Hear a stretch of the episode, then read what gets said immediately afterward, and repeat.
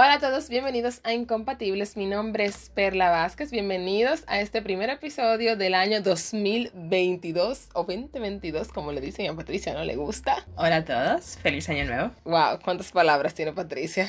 Como siempre, o sea. Entonces hoy vamos a comenzar de una vez, sin mucho rodeo. Vamos a hablar de un tema que yo entiendo que a todos los jóvenes, claro, casi siempre todos nuestros temas son para todos los jóvenes y un chin más, pero sobre todo a, los millennials y las demás generaciones que siguen, porque es un tema relacionado con las redes sociales. El contenido que uno sube a las redes sociales, el mensaje que envía y, y desde quién, o sea, ¿por qué?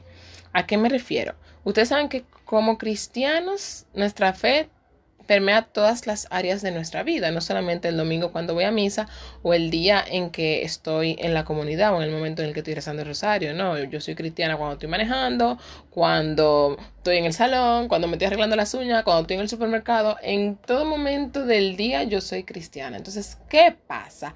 con esto de las redes sociales, que es a lo que se ve demasiado.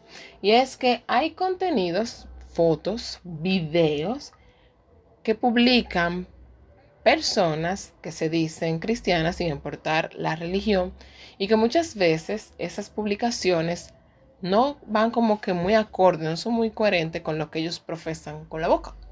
Sí, sí, eso suele pasar. Y yo incluso creo que hasta uno mismo a veces ha caído en esa en eso, tal vez no directamente con fotos, porque uno es bastante cuidadoso con eso. Eh, pero uno cae también, hasta a veces con la persona que uno sigue. Sí, como hemos dicho en capítulos anteriores. Y mira que eh, antes de salirme de, o bueno, me voy a salir del área de la foto para al final hablar de las fotos, pero que también eh, uno falta a veces, uno falla hasta con las publicaciones que uno comparte, con las publicaciones que uno repostea. Porque eh, yo me he dado cuenta, pongo ejemplos sin mencionar nombres, por supuesto. A veces en los periódicos aparecen noticias, obviamente, de todo lo que está aconteciendo, siempre, ¿verdad? Pero entonces pongo el ejemplo de el asunto del aborto, cuando se estuvo tratando mucho en nuestro país, o de otras causas también, que son muy progresistas. Entonces vemos a veces personas que se dicen cristianas, sin importar la religión, vuelvo y digo, y comparten esas publicaciones, o sea, pero lo comparten desde exactamente, desde el apoyo, desde el respaldo que le están dando. Entonces ahí es cuando uno dice, pero ¿qué está pasando? Hay algo que no está coherente, hay algo que no tiene sentido en todo esto.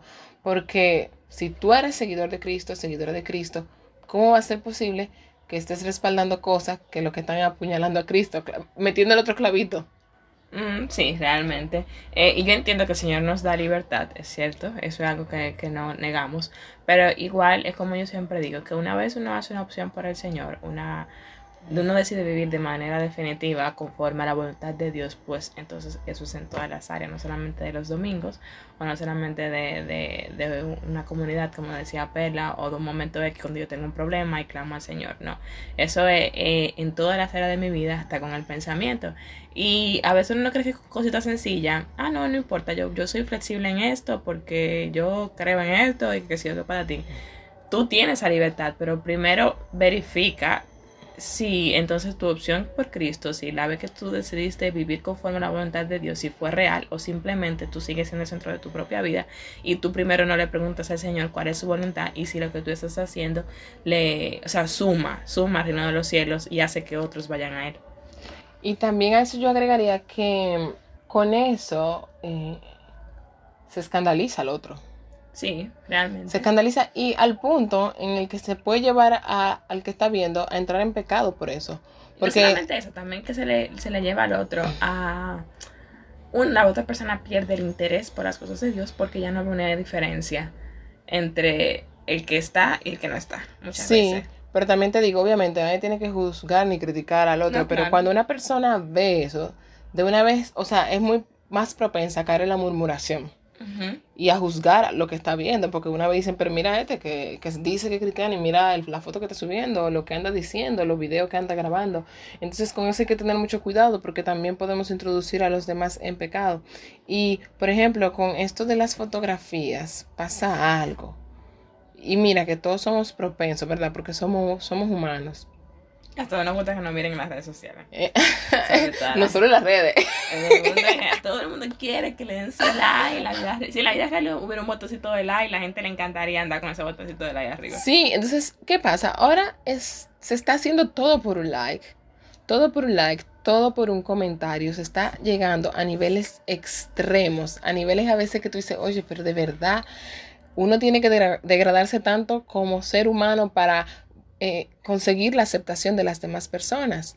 Entonces, pasa algo y es con el cuerpo también, con el cuerpo. O sea, es como que a veces yo siento que hay una sed de, no sé si exhibicionismo sea la palabra, o, o de míreme que estoy aquí. Yo, yo no sé qué es lo que está pasando, pero como persona cristiana.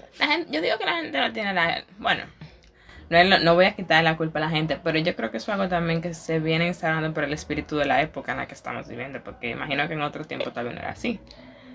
Ahora, Obviamente. No, pero ahora... Antes no existían esas vitrinas públicas que todos tenemos y digitales. Pero ahora la gente tiene como esa necesidad porque eso es lo que la mayoría hace y ven que así se obtiene aceptación por parte de la gente, porque al fin y al cabo lo que al final la gente busca es aceptación y reconocimiento. reconocimiento por parte de los demás. Pero en esa misma área del cuerpo, que tú tienes mucha razón con eso, siempre tenemos que tener pendiente que el cuerpo es templo del Espíritu Santo. Entonces el Espíritu de Dios habita en nosotros, en cada uno, hombres y mujeres. Entonces, siempre hay que tener muy pendiente la modestia, la forma en la que me visto y la forma en la que me muestro ante los demás. Entonces, mi cuerpo yo no lo puedo usar como una herramienta para que otros pequen. Porque la gente dice, ah, sí, pero nadie tiene que pecar porque yo, mi Instagram es mío, yo subo lo que me da mi gana. Es verdad, compañero, usted tiene esa libertad de hacer eso, compañero, también. Usted tiene la libertad, pero también tiene que tener pendiente que cuando una persona sabe que usted dice que es cristiano y lo ve haciendo cierto tipo de cosas, esas acciones que tú estás haciendo o que yo pueda hacer o cualquiera pueda hacer, desmeritan la fe.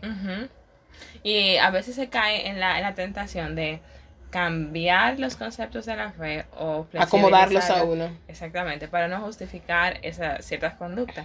Cosa que está sumamente mal porque ahí comienzan los encontronazos y la confusión para el que ya de por sí vive la fe y para el que aún no la está viviendo eh, ya eso le causa mucho ruido porque ya no la está recibiendo como tal, como debe de ser, sino que ya está, la está recibiendo con modificaciones, como, para decirlo de una manera más, más fácil.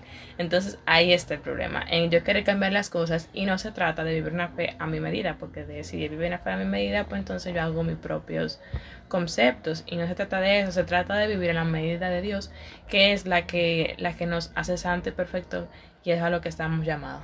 Fue como algo que yo leí ayer en la encíclica, oh mi March, porque comencé a leer la encíclica. Por primera vez en su vida. En la encíclica. Se cree la gran cosa ahora. No, no me creo la gran cosa. La encíclica Familiaris Consortio, creo que se pronuncia la, la, última palabra. Hay una cita de San Agustín que dice como que, la voy a parafrasear porque no me la aprendí con punto y coma, pero es como que hay eh, personas eh, como que se rechazan tanto a sí mismas para amar más a Dios, pero hay otros que se aman tanto a sí mismos que terminan rechazando a Dios. Muy cierto. Entonces era algo como así que decía, y es eso, yo siento que hay que tener pendiente eso. En eso consiste la negación de uno mismo. Entonces es, si yo sé que algo va a ofender al Señor, si sé que es algo que no edifica, si no estoy predicando con mi ejemplo, si con eso va a llevar a escandalizar a la gente, los voy a alejar de Dios, pues entonces, aunque yo quiera hacerlo, me aguanto y hago lo que se supone que a Dios eh, le agradaría. Sí, otro punto es que también uno a veces se le olvida que el Señor nos va a pedir cuenta por todo. Incluso suena un poquito creepy, pero, o sea, yo te voy a preguntar qué tú hiciste con tus redes sociales, o sea, para qué tú las utilizaste, si, si la gente se acercó más a Dios o por lo menos a hacer el bien, o si la gente los alejaste más o lo llevaste por sendas que no debiste llevarlo con tus redes sociales. Suena, suena algo como que muy, muy ay, como que hay esa sin importancia, pero es así, por todo vamos a tener que dar cuenta al final de nuestra vida, incluso con las redes sociales, a pesar de que creamos que no, que no sea así. Porque ahora hay lo que se usa mucho, ay, eso no es nada, es una foto. El nada sí. Esto no es una gran cosa. Yo no estoy enseñando nada, porque ahora parece que enseñar algo es salir literalmente sin ropa. Pero no, usted está enseñándolo todo, casi, ¿verdad?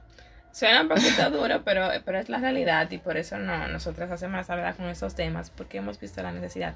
Ojo, no es que uno se crea santo, y cuando usted vea que uno también está como que yéndose por la senda oscura, mándele su DM, me lo manda. Bueno, yo no soy Instagram, el que me conoce lo sabe, pero el que me ve por ahí, No, no pero te- tú lo tienes ahí nativo, se están acumulando los mensajes, algún día tú los leerás. Los fans, los fans, lo he visto últimamente que me han tirado muchos fans. Ah, pero no digas que tú no usabas. Eh, bueno. Te está poniendo en evidencia. No, lo que pasa Aclárate. fue, yo hago la aclaración, yo entro cuando tengo que buscar alguna información, dígase restaurantes a los que voy a visitar próximamente, o alguna tienda, necesito comprar algo, pues ahí checo, pero no es como que ande subiendo, el que me conoce sabe que yo no soy, Sí, yo le tengo Instagram en mi, en mi celular, muchas veces suele perla, pero eso no es el tema de la clase de hoy. Entonces, De la clase. eh, ya se me olvidó, pero tirando disparate tú. Que el relativismo, el eso no es nada, que tenemos ahora, que vamos a dar cuenta por todo. Sí, exactamente, eso, eso era lo, lo que les decía, que si nosotros también andamos por ahí, pues usted no dice, porque para eso tam- estamos aquí, unos y otros, para eh, exhortarnos eh, con mucha fraternidad, como dice San Pablo. Y, y yo sé que, o sea, verdad, como dice Pati, nosotros no somos, nosotras no somos perfectas, nadie lo es. Tenemos que ayudarnos los unos con otros eh, de la manera posible, porque tenemos que tratar de hacer, aunque es difícil, que todo lo que nosotros hagamos, todas nuestras acciones nos acerquen más a Dios, para que cuando nos toque encararlo o nos toque estar ahí en nuestro juicio por una cosa mínima, como una foto, por una cosa insignificante que yo me pude evitar, eso, o sea, yo pierda lo más por lo menos. Entonces tenemos que tratar de hacer que cuando llegue ese momento del juicio, llegar con la mano de, de- cosas buenas más llena que, que la otra, no sé Ujú. cómo, cómo decirlo. Entonces no sé si tú quieres agregar algo más. Perfecto, yo creo que es un tema que tampoco hay que explicarlo con mucha ciencia. Yo no- creo que sí, a veces porque se hace la, No, la gente no, se ya, la de- ya pasamos la pandemia, ya la gente es inteligente después de la pandemia. Entonces, señores, queremos eh, finalizar este episodio con una cita bíblica que es de 2 de Corintios capítulo 4 versículo 17 que dice, pues los sufrimientos ligeros y efímeros que ahora padecemos producen una gloria eterna que vale muchísimo más que todo sufrimiento. Es reconfortante. Sí, o sea, que yo me aguante, que yo me restrinja, o sea, de, de hacer algo, eh, ¿cómo se dice? Como hold back, algo así. Eh, aunque me moleste en el momento, aunque me incomode en el momento, yo sé que en el futuro, en la vida eterna, esa que no se acaba, o sea, me va a dar grandes beneficios. Entonces, desde aquí tenemos que comenzar a invertir para la vida eterna. Exactamente. Yo como, como último consejo les daría que eso yo lo tomé, no recuerdo si fue declarado de quién. Ayer ve tanta cosa en Twitter que ustedes no se imaginan. Ah, porque le pueden escribir por Twitter entonces. Ah, ok. Yo no tuiteo, nada más veo pensamientos de los grandes Twitteros. eh, de los tuiteros que hay ahora. Eh, no, o sea, sí, sí algo que, que vi que siempre me recuerda es que cuando tú vayas a hacer algo, incluso hasta ponerte una ropa, pregunta, o sea, ¿qué haría Jesús? O cómo estaría, imagínate al Señor en ese momento, no poniéndole tus pinceladas, sino tal cual, como es el Señor. Imagínatelo si, incluso si tú vas a postear una, a tu meme, que tú vayas a postear en redes sociales y tú crees que, que tal vez tú no estás muy seguro, pregúntate a ti mismo en tu interior cómo estaría el Señor, qué estaría haciendo Jesús o qué haría Jesús en mi lugar. Y créeme que eso te va a dar muchas luces y, y te ayudará también a mostrarte las sombras. Eso ha sido todo por este episodio. Recuerda que nos puedes encontrar en Instagram como Incompatibles2, o sea, el número 2. Y ahí estamos posteando cosas con cierta frecuencia. Mi nombre es Perla Vázquez. El mío es Patricia. Y nos vemos, nos escuchamos. Yo siempre tengo problemas con eso. En fin, en la próxima nos ponemos en contacto. Ay, Bye. Dios mío, bye.